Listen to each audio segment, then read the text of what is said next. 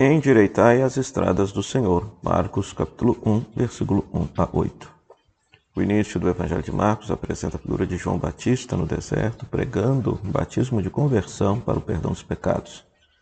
João Batista deseja a conversão de Israel porque, aplanando o caminho do Senhor, pela mudança de vida e pela conversão, o reino de Deus chegaria de forma mais rápida, bem como o Messias, o Salvador.